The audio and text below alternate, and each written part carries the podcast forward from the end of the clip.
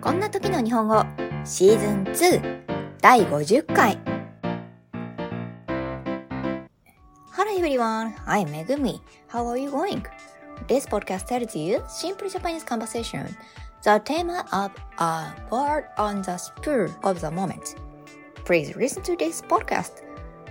皆さん、こんにちは。めぐみです。いかがお過ごしでしょうかこのポッドキャストは、とっさの一言を日本語で言おうをテーマにお送りしています。ぜひ聞いてみてくださいね。Here is today's quiz. Please select the appropriate word to fill in the blanks. 本日のクイズはこちら。空欄に適切な語句を入れてください。You have been in hospital and will be discharged today. Thank you, doctor, for your care. あなたは入院していましたが、本日めでたく退院できます。担当医に対してお礼を言いましょう。先生、退院することができました。今までありがとうございました。1、当たり前のように。2、先生のせいで。3、おかげさまで。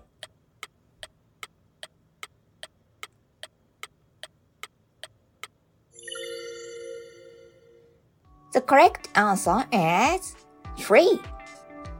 正解は3番です。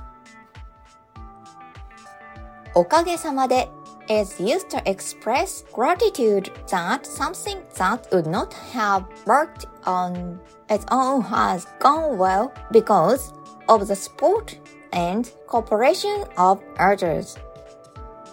For example, it's also used in business situation この度、皆さんのおかげで上場することができました。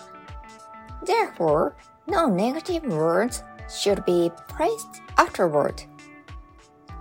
おかげさまでは、自分だけではうまくいかないようなことが他の人の応援や協力があったのでうまくいきましたという感謝を伝えるときに使う言葉です。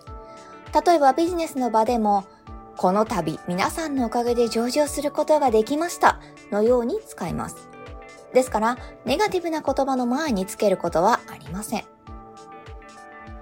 use おかげさまで when you want to thank someone who has done something for you or someone you want to thank for something they have done for you